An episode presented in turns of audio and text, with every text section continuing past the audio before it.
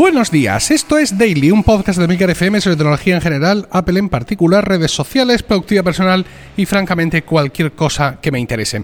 Hoy es viernes 14 de diciembre de 2018 y toda esta semana y este capítulo también han estado patrocinados por Hey Joe, la primera línea española de cosmética masculina para dar cuidado y estilo a tu cabello, barba y bigote. Una marca de referencia en el ámbito profesional de la barbería en España y en otros 16 países, con premios y menciones por parte de agrupaciones profesionales y revistas del sector. Como es viernes, toca además Miscelánea, un capítulo en el que repasar los temas tratados durante la semana y también aquellos nuevos o que hemos pasado por encima. En cuanto al feedback, me comentáis muchos respecto a las novedades que va a traer eh, Alexa en cuanto a domótica, en, bueno, ya en Estados Unidos y próximamente en el resto de países, que muchas de esas cosas ya las tiene HomeKit. Y es cierto, es decir, creo que lo he dicho aquí, HomeKit es eh, genial en cuanto a todo el tipo de reglas que tiene eh, de posibilidades. Eh, en ese sentido, mm, las opciones son mucho mejores, por así como suena, ¿eh? mucho mejores que las que plantea Alexa. Por ejemplo, esto de cuando anochezca y al amanecer lo tiene asumidísimo. Bueno, como todas las plataformas de domótica que he conocido en mi vida, la verdad. también tiene una cosa muy buena y es que tú le puedes indicar una acción y que esta acción se revierta pasados X minutos. Por ejemplo, cuando yo usaba HomeKit, le decía que la luz de los niños en la mesilla de noche se encendía a las 8 de la mañana para favorecer que se despierten, porque no tengo todavía el, dispositivo domótico de tirarles una bomba. Y eh, le tenía puesto el, el que a los 15 minutos se deshiciera esa acción, ¿vale? Para que cuando ya han conseguido arrancarlos de la cama y están desayunando, pues esa lucecita se apague sola, ¿no? Y ahora con Alexa me toca hacerlo en dos órdenes. A las 8, enciéndete, a las 8 y cuarto, apágate. Es decir, que soy consciente de que, bueno, pues en ese sentido, eh, HomeKit es superior, pero ¿qué queréis que os diga? que no me funciona, ¿vale? Yo sé que muchos sí estáis encantados, habiendo gastado o no 350 euros en un HomePod para que haga de hub y habiendo gastado o no 350 eh, o lo que sea para tener una red mesh. A mí no me funcionaba. Entonces, pues ahora me funciona, con lo cual, pues ya está. ¿Qué, le voy a hacer? No, hay más. Eh, vuelvo a daros las gracias, por otra parte, por todo el feedback súper positivo del capítulo eh, del martes desde la Universidad de Murcia y realmente lamento muchísimo no haber grabado toda, toda la clase. Bueno, ya, como ya os dije, lo normal es que esto se repita y estaré más atento a ese tipo de cosas. Respecto a Apple Music en Alexa, tenía un audio de Enrique eh, Tabiel y eh, me decía que hay eh, que hay skills que no necesitan ser invocadas. Y esto es cierto. Yo tengo él pone un ejemplo que es como el que como el mismo que yo tengo no es decir un enchufe que te tienes que instalar una aplicación y una skill pero en el momento que lo haces ya se integra el enchufe en la domótica de Alexa y es un, un dispositivo más no no hace falta que digas en smart home o algo así. Ah, magnífico Ah, pero claro, teníamos, él planteaba también la duda de que cómo eh, diferenciar entonces, cómo puede diferenciar entonces el, eh, tu altavoz que le estás pidiendo algo a través de esa skill o a través del sistema predeterminado de, de música. Bueno, pues esa duda se ha resuelto porque eh, el miércoles tuvimos una actualización de la app para iOS de Alexa. Curioso esto, es mm, la misma versión evidentemente, la que ahora mismo tenemos de esta aplicación en España, y es exactamente la misma que hay en Estados Unidos. Sin embargo, las notas de la actualización en Estados Unidos decían Apple Music coming week of December. Eh, eh, Apple Music llega en la semana del 17 de diciembre. Suscriptores de Apple Music ahora pueden reproducir eh, Apple Music en sus dispositivos Alexa. Para enlazar tu cuenta de Apple Music, ve a Settings Music. Es decir, que finalmente, no como nos dijeron, porque esto de la skill lo dijo, se dijo en su momento, no nos lo hemos inventado nosotros, sino ahora parece ser que no hay skill, sino que efectivamente Apple Music será uno de los eh, de las aplicaciones de música predeterminadas y podemos establecerla por defecto en la configuración de música y nada de skills ni nada de historias. Eh, no sé por qué en las notas de actualización de la, de la App Store española no aparece esto. Aparece eh, aparece lo que yo creo además que son las notas de la actualización anterior que hablaba de seguir por donde lo dejaste y no sé qué.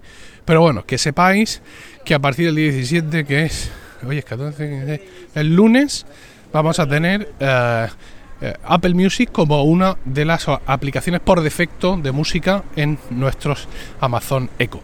Permitidme ahora un momento antes de seguir para hablaros algo más de nuestro patrocinador de esta semana, Hey Yo. Ah, lo mejor que puedo decir de ellos en resumen es que, bueno, contactaron conmigo en 2015 para ser patrocinadores, creo que fueron el segundo patrocinador del Daily, el segundo históricamente. Me enviaron sus productos para que los probara y desde entonces no he dejado de usarlos.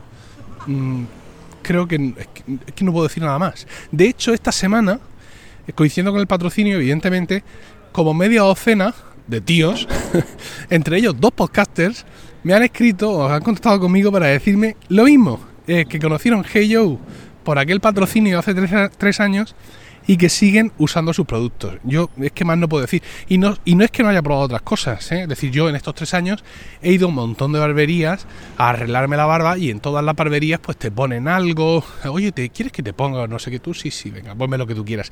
Incluso te regalan alguna muestra, incluso eh, en algún momento algún familiar cargado de buenas intenciones me ha regalado, por cualquier motivo, eh, algún producto para barba de otra marca y em, he llegado a tirar los botes completos, ¿vale? Porque es que no me apaño. Quiero decir, lo mío, ay, la señora del Segway está por aquí.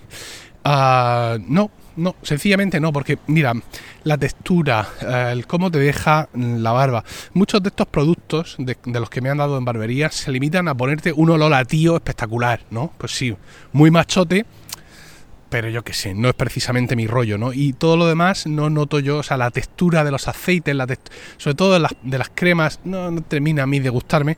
Así que bueno, pues yo sigo usando Hey Yo como un montón de gente que se ha puesto en contacto conmigo y seguramente muchísimos clientes en toda España y este es uno de los productos que personalmente puedo recomendar eh, con pasión ribereña, para que lo uséis en vuestras propias barbas y bigotes, evidentemente, y también como regalo, porque seguro que vais a quedar muy bien.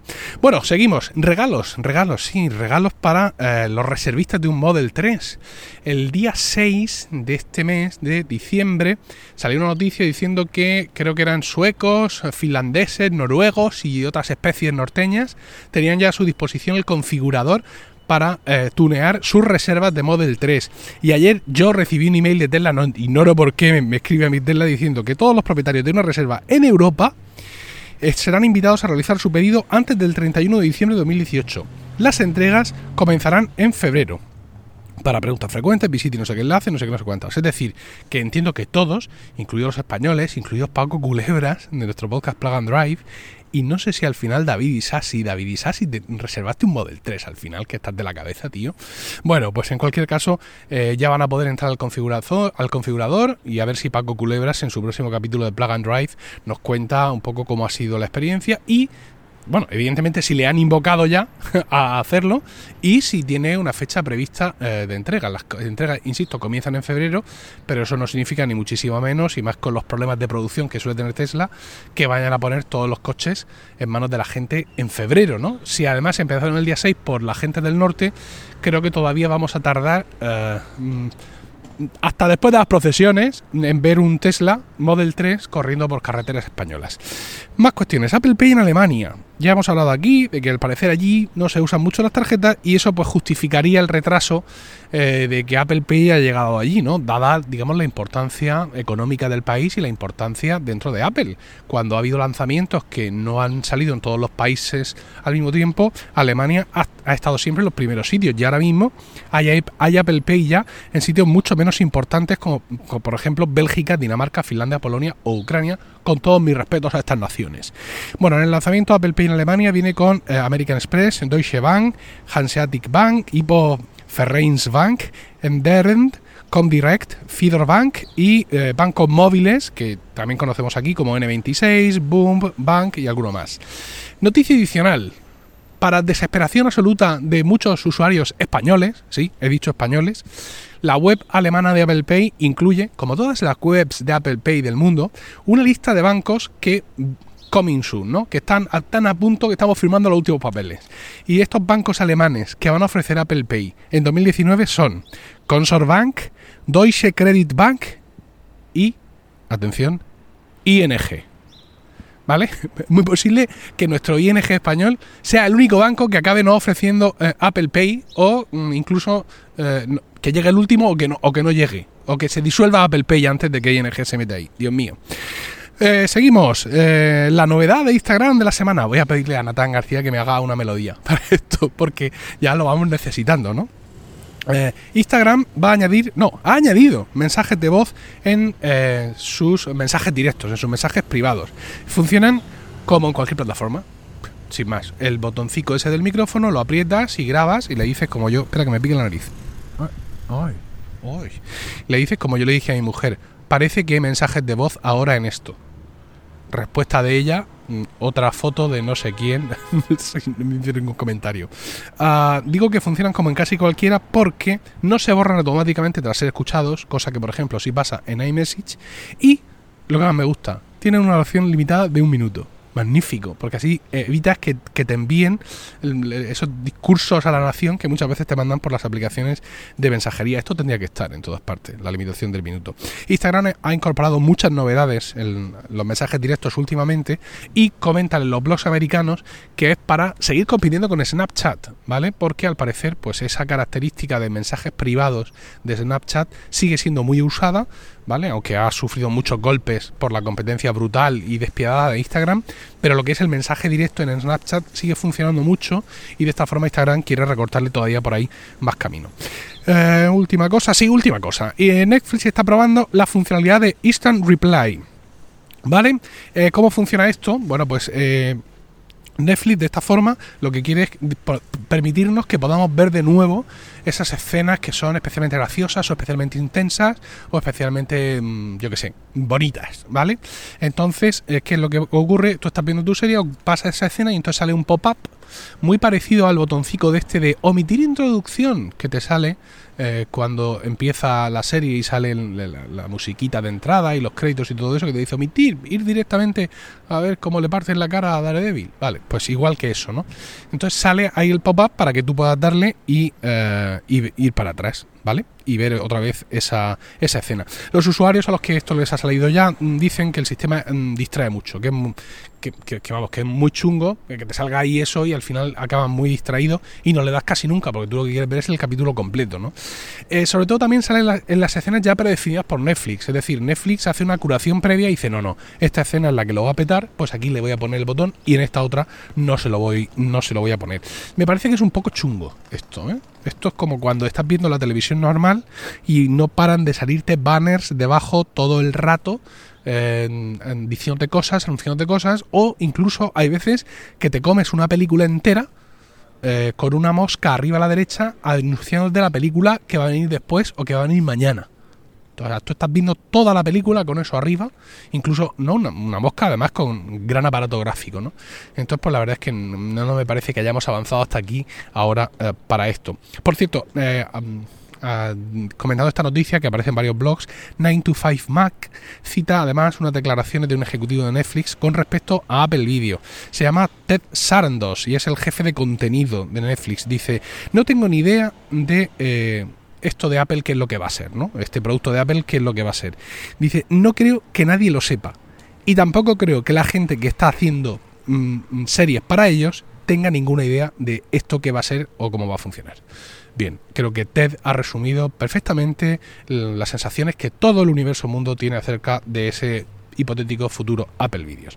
Espero vuestros comentarios, sobre todo esto en emilcar.fm barra daily, donde también encontráis otros medios de contactar conmigo. Y no olvidéis visitar la web de nuestro patrocinador heyyo.es, donde podéis usar el código con mayúsculas heyemilcar para obtener un 20% de descuento y envío gratis en vuestros pedidos superiores a 20 euros. Toda una oportunidad sin duda para vuestros bigotes y barbas y también para los elfos de Papá Noel y los pajes de los Reyes Magos. Que tengáis un maravilloso fin de semana, un saludo y hasta el lunes.